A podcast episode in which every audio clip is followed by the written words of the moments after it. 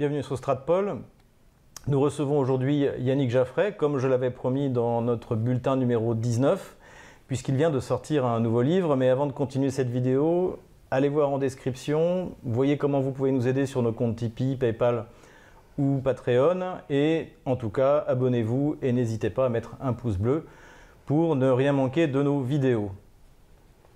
Yannick Jaffray, bonjour. Bonjour. Nos auditeurs ont l'habitude de vous voir, mais sur des questions généralement assez sérieuses, euh, politico-stratégiques, politico-philosophiques, hein, puisque vous êtes, euh, je rappelle, professeur agrégé de philo, et que votre ouvrage, euh, votre chef-d'œuvre au sens étymologique du terme, et donc ce chef-d'œuvre, c'est Vladimir Bonaparte Poutine Essai sur la naissance des républiques. Ça. Voilà, qui est un, on en a déjà parlé, on a plusieurs fois sur, dans cette, dans cette euh, chaîne. Euh, nous avons aussi eu beaucoup d'échanges au moment des Gilets jaunes, Hum. euh, puisque nous partageons euh, cette vision justement d'un d'un moment où le, le peuple français euh, euh, ressurgit dans son histoire et où il tente de se la réapproprier en espérant, comme euh, nous, nous le disions à la fin de ces entretiens, que il ne fait que commencer et que euh, après 1905, euh, il y aura 1917 sans, sans- sans, le comparer euh, réactionnaire que je suis au Pour les gilets jaunes AOC. Voilà, chaud, voilà, chaud canal historique, exactement. Exactement. Mais là, vous revenez sur un sujet beaucoup plus léger, même s'il est sérieux, mais quand même plus léger, qui est euh, la question féminine. Donc oui, le, titre français, euh, c'est Paris-Moscou, aller simple contre le féminisme. Euh, sachant que le titre initialement prévu est 8 mars, parce que vous savez euh, fort bien que euh, le 8 mars est une journée de la femme, une sorte de Saint-Valentin élargi en Russie, une, une grande fête galante, Voilà. Tandis qu'en France, eh c'est un, un événementicule euh, féministe. C'est un tract, oui. Ouais, c'est un tract, c'est un marronnier un peu Ouais. comme ça. Enfin, vous- peut passer comme ça deux trois grandes bourgeoises, grande conscience féministe. On voit les images de deux trois défilés à la fois très maigres et, et- et agressifs. Et euh, simplement, bon, pour le public français, c'était peut-être plus parlant. euh, de trouver un, un titre comme ça plus, plus, plus explicite. Mais juste pour rebondir sur votre présentation, euh, il me semble que le sujet est sérieux. Simplement, je laisse libre cours là à ma verve comique.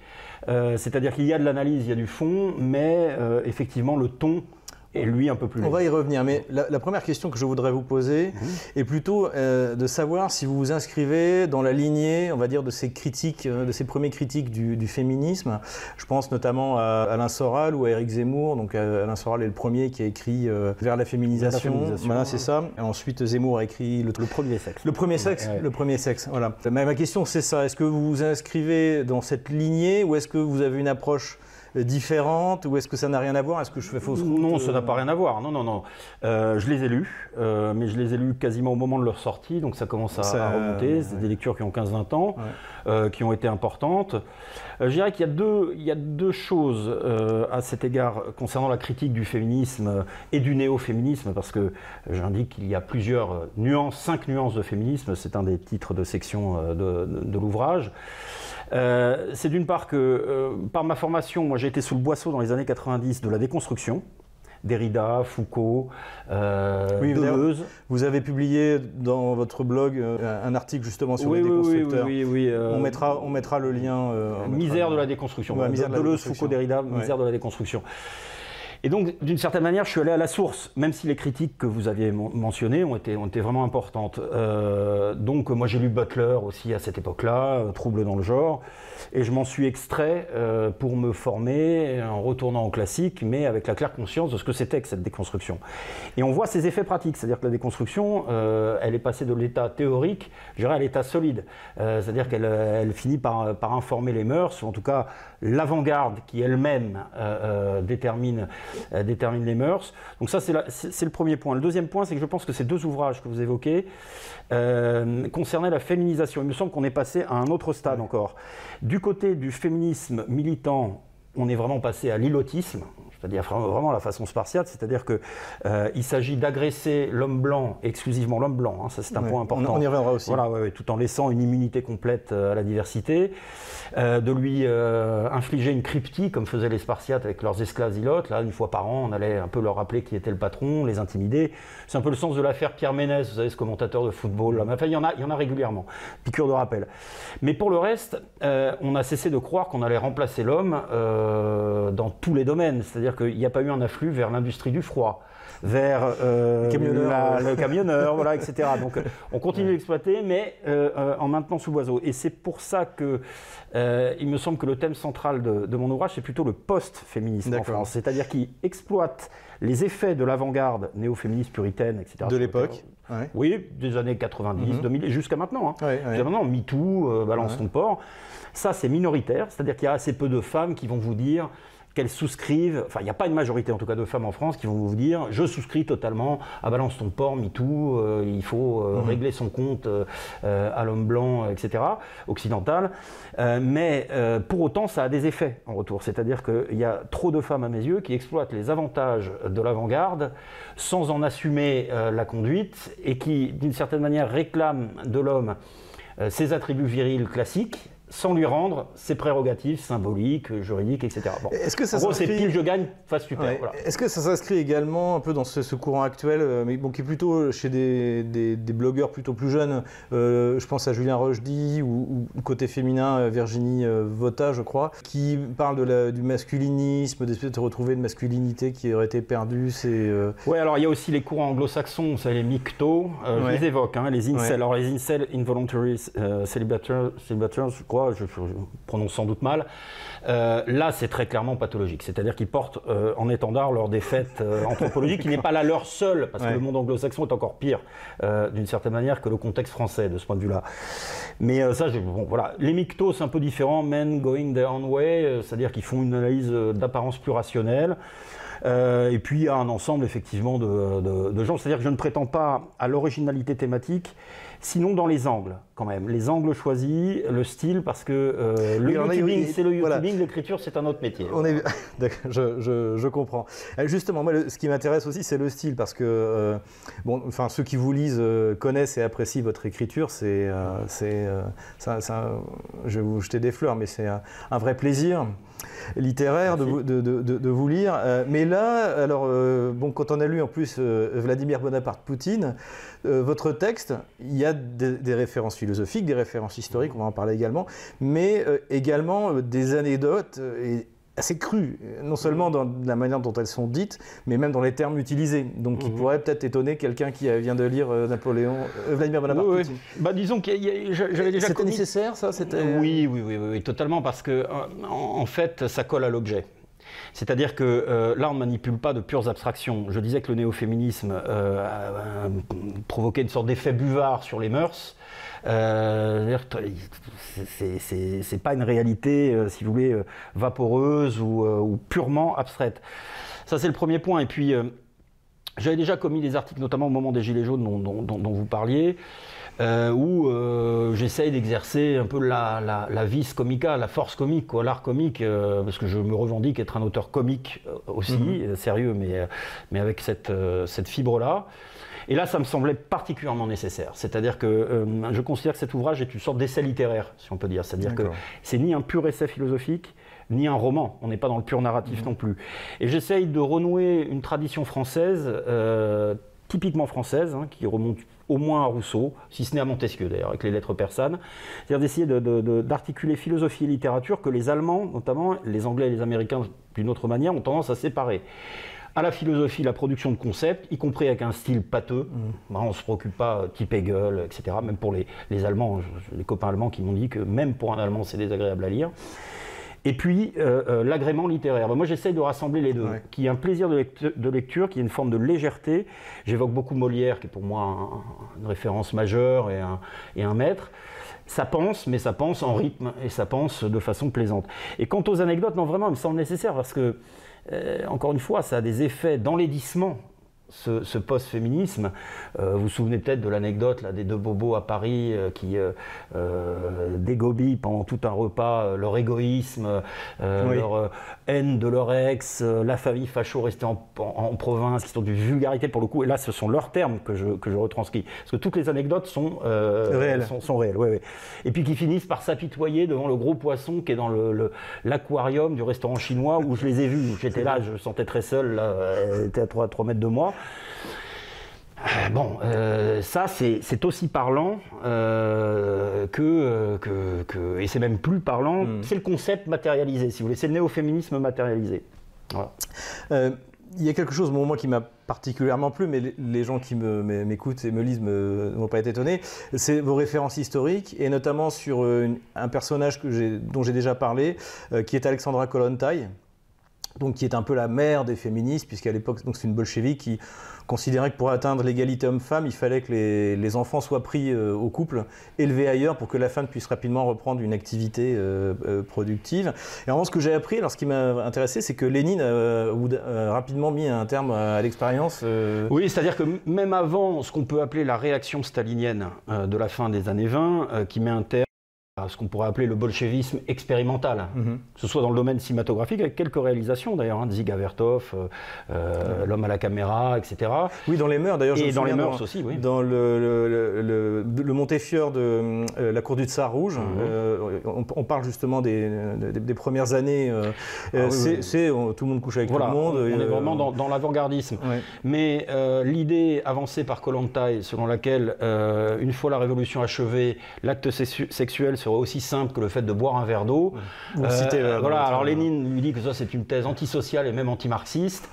Et on voit bien qu'il y a une espèce de, de, limitation, quand bien même le discours bolchevique est impeccablement féministe, euh, il n'empêche que, bon voilà, il y a une espèce de vieux fond anthropologique euh, qui s'est maintenu. Et a fortiori dans la suite, parce que c'est non seulement la réaction stalinienne, mais aussi la dureté des conditions de vie. Je, dis à plusieurs reprises dans, dans l'ouvrage que dans l'imaginaire des Russes, euh, le plus grave, ce n'est pas la domination masculine, c'est la défaillance masculine. C'est-à-dire que les femmes russes attendent un homme. Un protecteur. Un protecteur. La fête du 23 février, c'est la fête des protecteurs de la patrie. Un corps milliette, celui qui pourvoit aussi mmh. aux, besoins du foyer. Et c'est ça qu'elles craignent, euh, pour des raisons qui sont à la fois, euh, euh, encore une fois, historiques, et puis qui tiennent aux conditions particulières d'existence en Russie. Est-ce qu'il n'y a pas aussi le fait que les valeurs en fait, de, soviétiques étaient des valeurs militaristes, qui sont fondamentalement viriles Oui, oui, oui. Et, ça, donc, bah, ça me permet de bondir sur la, la grosse question suivante, c'est pourquoi est-ce que, en gros, le même féminisme, qui a qui est né au même, au même moment, hein, d'ailleurs, euh, même en France dans les années 20, les années 30, ça, ou, en Angleterre, les, suffragettes, euh, c'est des mhm. choses qui y a pas. Pourquoi est-ce que ce même féminisme a donné euh, des jolies femmes en talons à qui il faut offrir des fleurs le 8 mars, et de l'autre côté des, féministes en basket et en. Des féministes décatis et agressives. agressives et, en survêtement, mal, coupés. les cheveux, les cheveux fluo aussi. Voilà, qu'est-ce que. alors d'abord, d'abord, je reprendrai quand même les partitions, puisque on n'est jamais purement original, on est choisi euh, par euh, euh, ces thèmes autant qu'on les choisit. Je veux dire que la, question du féminisme prend une nouvelle vigueur à travers MeToo, Balance ton port. Là, on voit bien qu'on est, on est, on est dans une accélération historique de la doctrine Soros, en fait. Hein. C'est-à-dire vraiment faire rendre gorge en tout domaine, que ce soit par le multiculturalisme ou le néo-féminisme, au mal blanc occidental. Bon. concernant cette différence entre France et Russie, bon, dans 5 nuances de féminisme, qui est une partie euh, de l'ouvrage, je rappelle d'abord que le tout premier féminisme est puritain victorien, anglo-saxon, principalement, suisse, allemand. Euh, c'est les ligues de tempérance, les ligues de vertu, etc. Il s'agit de contrôler euh, la sexualité masculine dans ce qu'elle a de plus violent, l'alcool, les comportements masculins de manière générale, mmh. dans ce qu'ils ont de plus violent. Ensuite, il y a ce que j'appelle les deux féminismes matérialistes. Le socialiste d'un côté, donc effectivement Kolontai, et euh, ce qui donnera euh, le féminisme, je dirais, de consommation, avec une première époque dans les années 20, et puis ensuite à partir des années 60, et puis ça va congruer vers le féminisme libertaire qui reprend certaines des, euh, des projections d'avant-garde qu'on a vues développées en Russie dans les années 20, mais qui, sont vite, qui ont vite été écrasées par la dureté. Par la réalité. Par la réalité historique. Donc ça, c'est le premier point. Je pense, on a déjà commencé de répondre. C'est-à-dire que vraiment, le, le, le, côté militariste de l'Union soviétique réelle, par-delà un peu les nuées euh, euh, du bolchevisme euh, imaginaire, la guerre. je crois, la Seconde Guerre mondiale. la victoire. La victoire. Qui nous a détruit, nous aussi, Français. Un vieux fond anthropologique qui fait que, encore une fois, le plus grave pour les femmes russes, ce n'est pas une domination masculine qui les laisse assez froides, qui, dont la lutte contre cette domination, c'est un peu un sport de bourgeoise pour elles, parce qu'en réalité, d'abord, elles savent j'ai défini la, Russie comme un patriarcat dirigé par des femmes.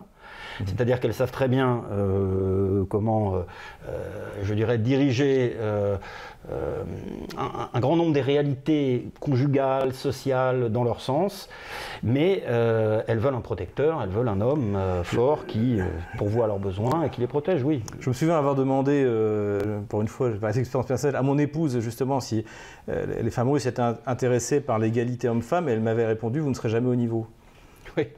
Oui. Euh, oui, oui. c'est pas la modestie qui, qui, euh, étouffe les russes, elles ont bien raison. Euh, mais effectivement, vous serez pas. Oui, oui, elles ont un, fort sentiment d'eux-mêmes, ce ne sont pas des petites choses.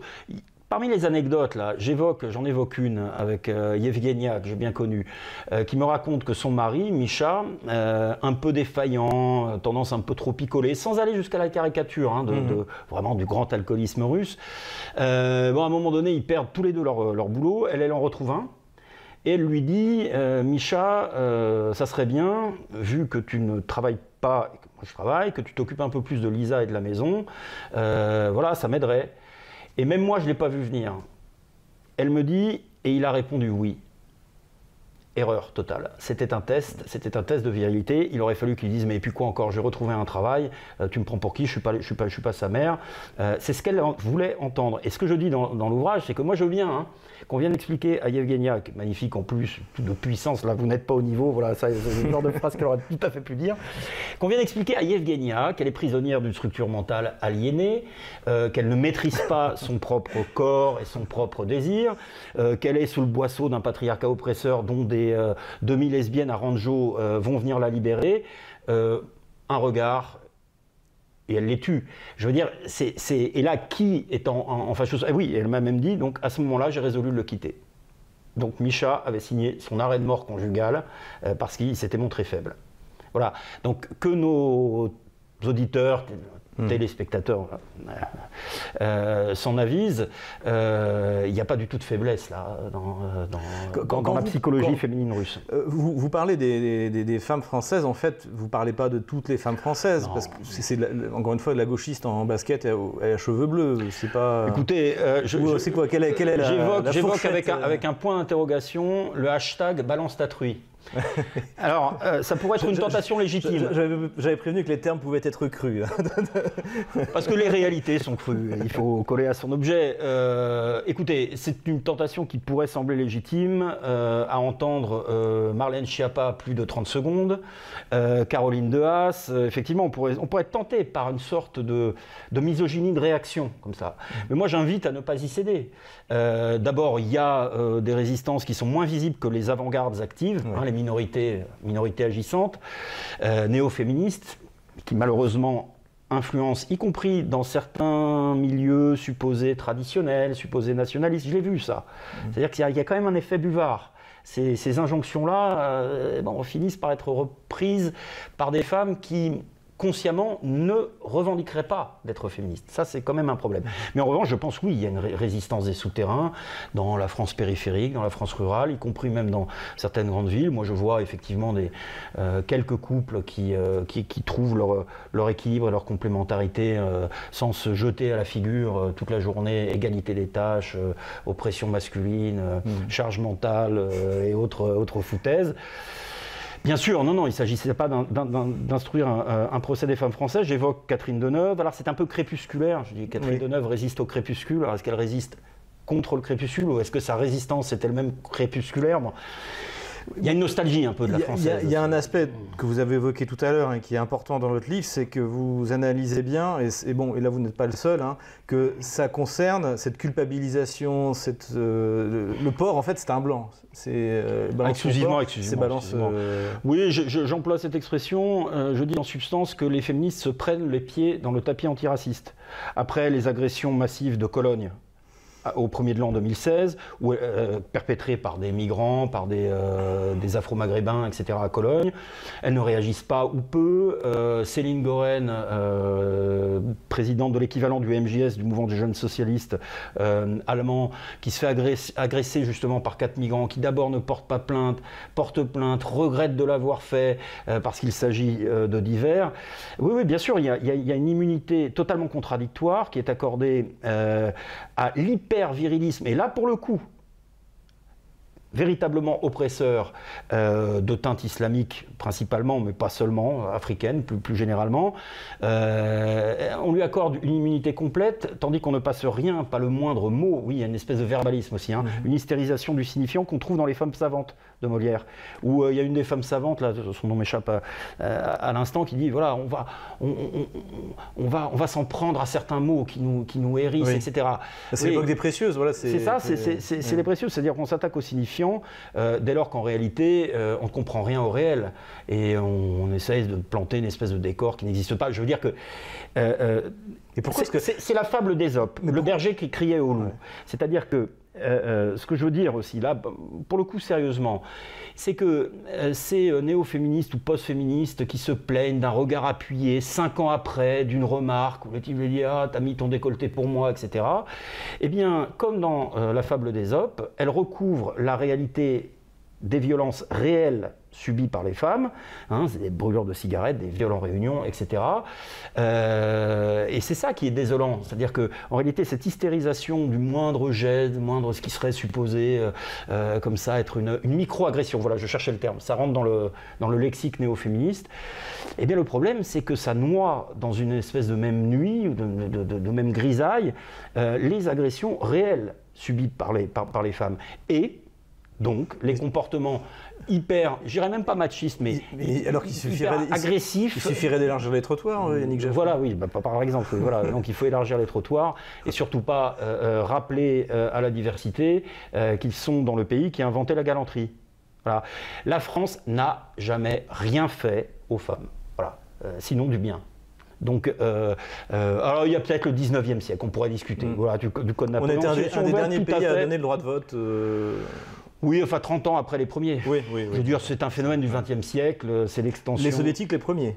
Oui, c'est vrai. Euh, les Anglais peut-être avant? Oui, enfin ça se tient, ça, tient, ça tient en quelques mois. Oui, oui. Non, non, mais là, il y a une ingratitude. Euh, je ne sais pas, moi, je me souviens, j'évoque cette, cette clémence-là, bourgeoise, qui euh, mène une guerre sans risque. Parce que le problème, si vous voulez, Céline disait que l'amour, c'était l'infini à la portée des caniches. Bon ce narratif, comme on dit aujourd'hui, cette représentation de l'histoire féministe euh, euh, euh, qui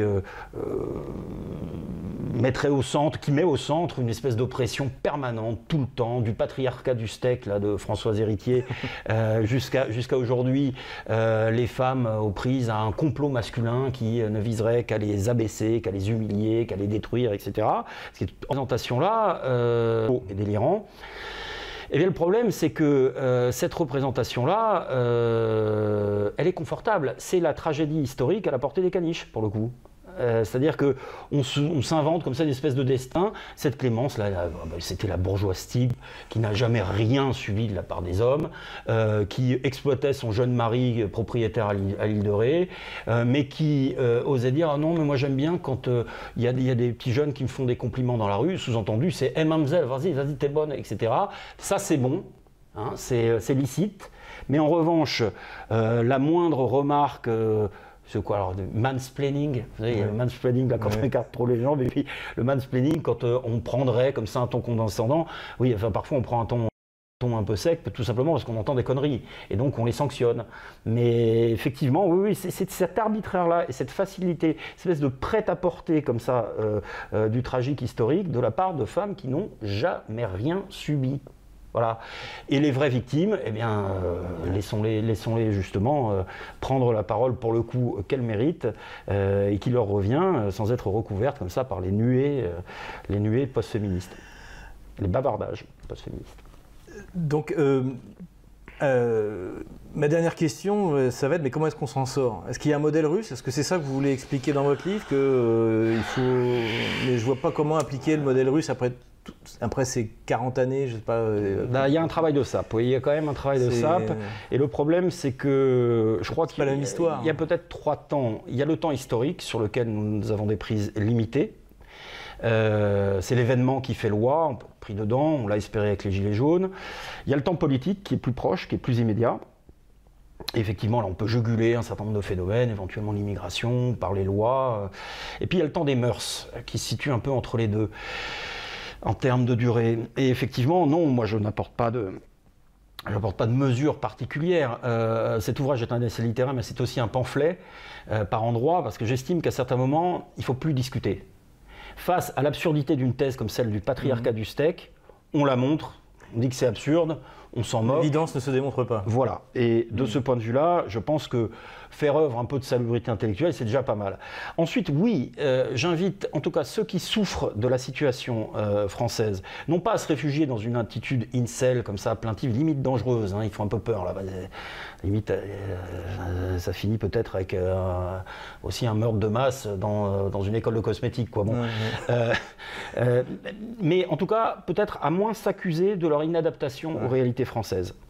Euh, ça ne veut pas dire qu'il faille être complaisant envers soi-même, parce que moi, moi j'essaye, d'ailleurs je le fais, hein, je ne m'attribue pas le beau rôle dans, dans, le livre. Euh, quand euh, il y a des parties un petit peu autobiographiques, comme ça, par touche, euh, j'indique bien mes propres casseroles et le fait que je n'accuse pas uniquement l'époque de mes périodes de disette, disons, ou de malheur érotico-sentimental en France, je pas que ça, mais enfin. et effectivement, la Russie, les pays slaves de manière générale, peuvent leur montrer dans des cultures proches, vous voyez, c'est pas la Thaïlande, c'est pas, pas le Vietnam, c'est mhm. pas. dans des cultures proche que, eh bien, on peut vivre euh, comme on vivait peut-être dans les années 50 françaises, c'est-à-dire avec une mélange comme ça de, galanterie, de liberté, de sensualité aussi, parce que effectivement, euh, le spectacle des Russes dans les rues moscovites, c'est quand même quelque chose. Euh, peut-être pour euh, adresser un petit baiser aux Françaises. Euh, ce qui manque aux Russes, c'est l'humour français quand même. Elles sont, quand même très sérieuses euh, dans l'ensemble, très agréables et très sérieuses. Mais en tout cas, oui, pour montrer en fait aux, gens et, aux hommes peut-être surtout, qu'il y a d'autres manières de vivre. Voilà, qui sont à la fois proches et lointaines. Euh, on en a les témoignages dans le cinéma français, à travers peut-être nos grands-parents encore, à travers tout un style qui nous est proche. C'est pas, on ne parle pas du XIIIe siècle, là. C'est pas retour immédiat au XIIIe siècle. c'est les tontons flingueurs. Hein, c'est plutôt les tontons flingueurs. c'est la France. Belmondo même. voilà, voilà, voilà. Euh, Mylène Desmongeaux, euh, c'est un bon inconnu, mais Bernadette Lafont que j'aime beaucoup. Enfin.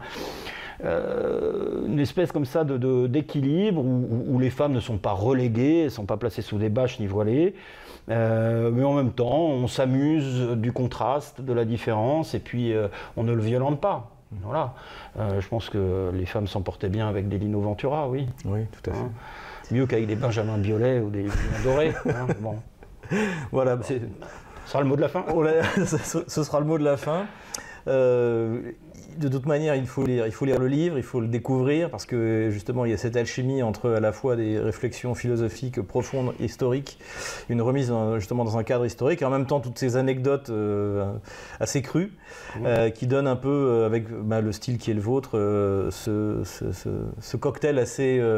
Cocktail, parce que je tiens à dire que le style, pour peut-être ceux de nos nos amis qui, se mêleraient d'écrire. Le style, c'est pas uniquement phrase après phrase ou paragraphe après paragraphe. C'est ça aussi. C'est un travail, c'est un labeur pour que ça ait l'air euh, fluide. Voilà, fluide, rythmé, musical, etc. Mais c'est aussi la composition de l'ensemble.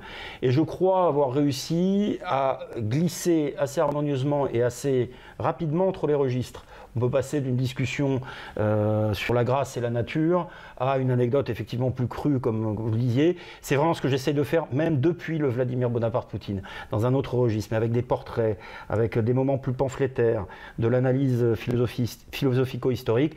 Voilà, c'est cette idée de, de rythme, d'agrément et de pensée en même temps. Voilà, une pensée agréable. Bien, je laisse à nos auditeurs et à vos futurs lecteurs le, soin de le découvrir. Donc, euh, est-ce que vous pouvez nous rappeler le titre? Paris-Moscou, aller simple contre le féminisme. Voilà, n'hésitez pas à vous le procurer. On mettra les coordonnées en description de cette vidéo. Et je vous dis à bientôt pour un nouveau bulletin ou pour une prochaine vidéo. Et pourquoi pas une interview. Merci Yannick Jaffré. Merci à vous.